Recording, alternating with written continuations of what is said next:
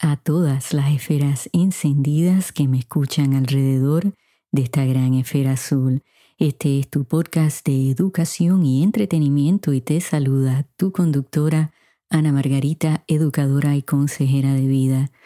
Amigos, me llena de mucha satisfacción estar de vuelta después de haber pasado unas navidades y año nuevo, bueno, pues llenos de alegría por tener a mi familia, por tener esa bendición, pero a la misma vez de tristeza de mi mamá no estar eh, presente físicamente, pero logré honrarla el día de Navidad y eso pues me trajo pues mucha calma, mucha paz. Y hoy, aparte de querer pues felicitarles por este nuevo año que espero que sea un año lleno de amor, de paz, de salud, de nuevas experiencias, bueno, de todo lo que ustedes quieran hacer de este año que se les dé. Y espero que también hayan pasado pues unos días festivos con sus familiares, con sus amistades y que hayan sido todo lo que ustedes querían. Aparte de todo eso, quiero compartir con ustedes lo que aprendí el año pasado y ese es el título de este episodio. Para empezar bien el año, les voy a compartir cosas muy personales, pero que pienso que tienen un valor educativo muy grande. Y a veces aprendemos cuando escuchamos de otra persona. A veces sabemos estas cosas, pero cuando las escuchamos de otra persona, y muchas veces tal vez de una persona que ustedes no conozcan bien, les prestamos atención, porque estoy segura que esto que yo les voy a decir, pues ustedes lo saben, lo han escuchado antes, tal vez lo han vivido, lo han experimentado, pero a veces necesitamos ese recordatorio. Y por eso es bueno siempre, cuando termina un año, mirar hacia atrás, a ver qué aprendimos, qué no aprendimos, qué debemos de hacer para no volver a cometer esos mismos errores. ¿Qué funcionó? Bueno, pues vamos a repetirlo, vamos a compartir lo que funcionó. Creo que la lección más grande que aprendí, sobre todo en las semanas que, bueno, más de un mes, que mi mamá pues ya se enferma y entra en el hospital, es que no tengo control de nada. De lo único que tal vez tengo control es de la forma que puedo reaccionar hacia un evento, un reto, una persona.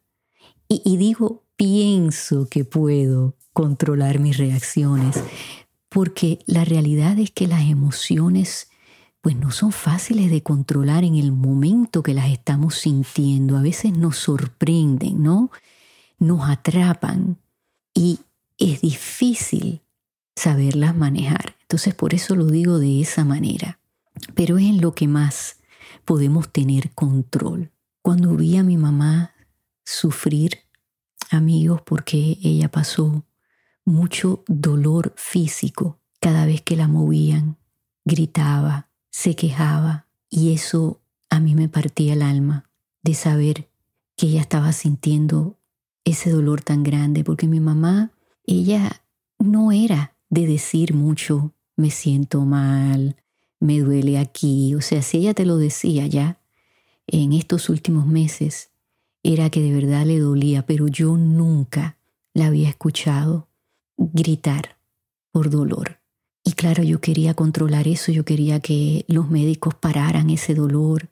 Y me di cuenta que cuando eso sucedía, que, que por fin encontraban el, el, cóctel, como uno dice, ¿no? de medicamentos para que ella pues no sufriera, pues no había un entremedio. Ella estaba gritando en dolor o estaba inconsciente. Y eso fue un conflicto interno para mí, porque Quería poder hablar con ella y preguntarle cosas y compartirle cosas y, y, sentía que entonces si la despertaba, pues iba a sentir ese dolor tan horroroso. Y, y tuve que aprender que no tenía control, que tenía que vivir día a día y siempre pensando en el bienestar de mi mamá, no en el mío. Y eso uno de los doctores me lo dijo. Me dijo, yo sé que tú enfrentas muchos retos por tu condición en la vista, que tienes muchos miedos. Me dijo, pero ahora tienes que pensar en el bienestar de tu mamá. Pon tus miedos a un lado y enfrenta esto sabiendo que sí lo puedes hacer, que tienes un equipo alrededor tuyo que está observándola a ella, que te va a decir lo que está pasando, lo que hace falta, y tú confía en ellos. Ellos son tus ojos. Y amigos, eso es entregar el control de uno. Y, y claro, ustedes dirán, Ana Margarita, tú eres controladora. Sí, sí, sí, lo soy en el sentido de que yo tengo que tener control de muchas cosas para sentirme segura, porque al faltarme el sentido de la vista, eh, tengo que ser bien organizada para saber dónde están mis cosas, tengo que planificar, las sorpresas a mí me ponen nerviosa. Entonces, sí, en ese sentido, me gusta controlar eh, en mi ambiente, ¿no? cómo van a pasar las cosas, a qué hora van a pasar, quién va a estar, quién no va a estar. O sea, y esto era entregar ese control. Y lo fui haciendo poco a poco. Y como todo se extendió, porque no, no podemos controlar lo que Dios tiene planeado. Uno propone y Dios dispone. Y llegaba el momento que, que yo decía a mi mamá, no quería esto, porque ella fue muy clara conmigo y, la estoy viendo sufrir y, y, decía, Dios mío, a lo mejor ya llévatela. Ella quiere estar al lado de papi. Todas esas cosas. Pero no tenía yo el control de eso. Y, y tuve que decir, bueno, pues enfrento cada día como pueda, abrir mi corazón, aprender cosas nuevas y dejar que todo fluya, porque todo tenía una razón de ser, amigos, y creo que ver el sufrimiento de mi madre borró tal vez ciertos resentimientos que yo podía tener hacia ciertas cosas que ella había hecho en el pasado. Todo, todo se transformó y los padres todos cometemos errores, como lo dije en otro episodio, los hijos no vienen con instrucciones. Por más que leamos libros y que las personas nos aconsejen, cuando estamos delante de ese niño, de esa niña, pues con la información que tenemos actuamos y a veces sí, cometemos errores que tal vez los pagamos a largo plazo, que a nuestros hijos no se les olvida y, y, y pues viven con algún resentimiento. Pero cuando somos buenas personas, empáticas, compasivas, que sentimos bondad, que a pesar de que esa persona no era perfecta, de que cometió errores, la amábamos, pues podemos encontrar ese espacio de perdonar. Y, y créame que en ese momento todo el cansancio, todo eh, como les dije, tal vez resentimientos, tal vez enojos tontos, que al, fin y al cabo en ese momento no importan. Uno piensa que uno sabe cómo uno va a reaccionar cuando pierde a un ser querido y, aprendí que no es así. Creo que muchas cosas que sentimos en ese momento nos sorprenden. Y eso me ayudó, amigos, con mi ansiedad. Y desde ese momento me he dicho, no tienes control sobre esto. Trata de entonces controlar tu reacción y tus emociones. No vivas en el futuro y en lo que no ha pasado, pero vive en el presente. Y eso es una práctica, amigos. Y les voy a dar un ejemplo. Estuve en Año Nuevo eh, visitando a mi hija en Indiana y yo me pongo muy ansiosa eh, cuando tomo algún vuelo.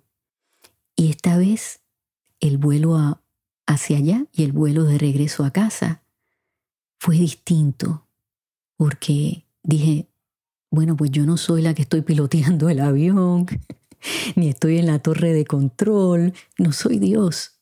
Entonces me voy a estar tranquila, voy a respirar profundamente y, y voy a pensar en cosas positivas, voy a pensar que ya llegué al lugar, que lo voy a disfrutar. Y eso me ayudó muchísimo, ustedes no saben. Así que si esto les ayuda, a mí eso me da mucha alegría. No tenemos el control de lo que va a pasar, no tenemos el control de lo que otras personas hagan o digan, de lo que sí tal vez tenemos control y lo podemos trabajar porque es una práctica, es de la manera que reaccionamos. Lo segundo que aprendí es no esperar a tener conversaciones importantes. A veces decimos lo dejo para mañana. De ahí viene eh, ese dicho, ¿no? No dejes para mañana lo que puedas hacer hoy. Yo tuve muchas conversaciones con mi mamá. Ella me dejó muy claro cuáles eran sus últimos deseos, dejó un testamento y eso a mí me ayudó mucho a cumplir esos deseos. Me hubiese gustado tener más conversaciones con ellas que se quedaron pendientes y mi mamá fue alguien que le tenía miedo a tener ciertas conversaciones y si las hubiera tenido, pues tal vez al final de su vida no hubiera esperado a que algo cambiara, porque no se tuvieron esas conversaciones. Entonces, mi consejo para ustedes, si tienen que tener una conversación importante con quien sea, no esperen. Tal vez la primera conversación que tengan no tiene el resultado que ustedes esperan. Vuélvanlo a intentar. Pero si de verdad es importante, porque la información que ustedes van a sacar de esa información les puede cambiar la vida, puede aportar. No esperen, porque no sabemos lo que va a pasar mañana.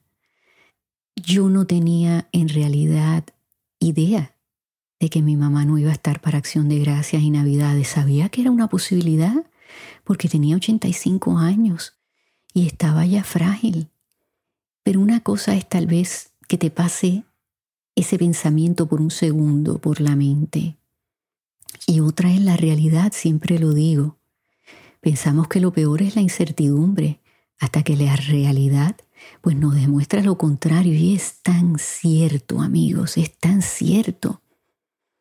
La realidad es otra cosa. Y por más que lo imaginemos, que pensamos que nos vamos a sentir de tal manera, que va a suceder X o Y, wow, la realidad viene y nos sorprende. Y esa es una oportunidad de aprendizaje definitivamente. Lo tercero y último que les quiero compartir es que lo reafirmé, que hacer lo correcto nos brinda mucha paz. Sin querer revelar cosas muy privadas de mi familia, mi mamá al final ya su, su cuerpo pues estaba apagándose, ¿no? Como me explicaban los, los médicos y las enfermeras. Y una de las enfermeras vino donde mí y me dijo, ¿tu mamá está esperando por alguien? Le dije sí. Me dijo, ¿esa persona o personas van a llegar? Le dije no. Me dijo, se lo tienes que decir. Y eso fue muy fuerte, amigos. Ella me dijo, se lo tienes que decir para que ella pues no siga esperando y ya se vaya, porque su cuerpo está fallando, pero ella e, está aguantada y está en tus manos darle esa paz. Y eso fue fuerte, amigos, pero me llené de valor, le tomé las manos a mi madre y le dije, por quien estás esperando no van a venir. Y vete en paz porque lo correcto se hizo.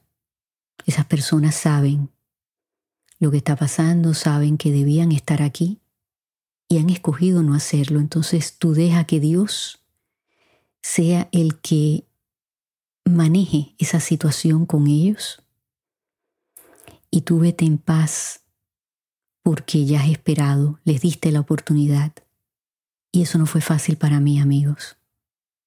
Lo otro que hice fue que hubo una persona que le debía a mi madre una disculpa y no se atrevió a hablar con ella y pudo porque en el momento que yo recibo esa llamada mi mamá está alerta y no lo hace y horas después me dice que por favor le pida perdón. Y saben amigos, esas horas que pasaron serían tres, cuatro horas. Fue una diferencia porque ya mi mamá cae en una coma profunda. Y yo tuve ese conflicto de decir, ¿qué hago? Esta persona ha puesto este peso en mí y para mi consideración no merecía que yo hiciera eso por, por él. Pero recordé lo que me dijo el doctor y dije, no, el bienestar de mi mamá, mi mamá va a querer oír esto. Y lo hice en tres ocasiones separadas y por fin en la última mi mamá despertó y su respuesta fue, ok, pienso que me escuchó. Se lo dejé saber a esa persona. Pero eso no fue fácil para mí, amigos. No fue fácil. Pero hice lo correcto. Lo correcto por ella. Lo correcto por mí porque me quedo en paz. De que ella escuchó eso. De que, pues, a pesar de cómo yo me sentía, de la manera que reaccioné hacia esa petición, lo hice. Hice lo correcto. Entonces, lo correcto no es fácil, amigos. Si fuese fácil, todo el mundo todos los habitantes de este mundo harían lo correcto porque se les haría, pues fácil, sería su naturaleza. Y, y, no es fácil porque juzgamos, porque sentimos resentimientos, a veces odio, porque lo cuestionamos, porque consideramos lo que van a decir otras personas de nosotros. O sea, es una lista eh, inmensa de cosas que podríamos decir para no hacerlo. Lo correcto no es fácil, pero es lo correcto y es lo que al final nos brinda paz. La verdad nos brinda paz. ¿Y saben qué? Llega, le llegó a mi mamá al final de su vida. Ella sabía que ella merecía que le pidiesen perdón y lo recibió. Amigos, espero que mis palabras les hayan sido de ayuda. Por favor, no dejen de escribirme, contarme sus experiencias si tienen alguna pregunta, si quieren participar en el podcast. Me pueden escribir a anamargarita.granesferazul.com o granesferazulpodcast.gmail.com. Si me estás viendo por YouTube, por favor suscríbete y dale un like, un me gusta a este episodio para que otros amigos descubran este podcast. Hasta la semana que viene amigos y en donde quiera que ustedes se encuentren en esta gran esfera azul, enciendan esas esferas, regalen y reciban luz. Hasta que nos volvamos a escuchar.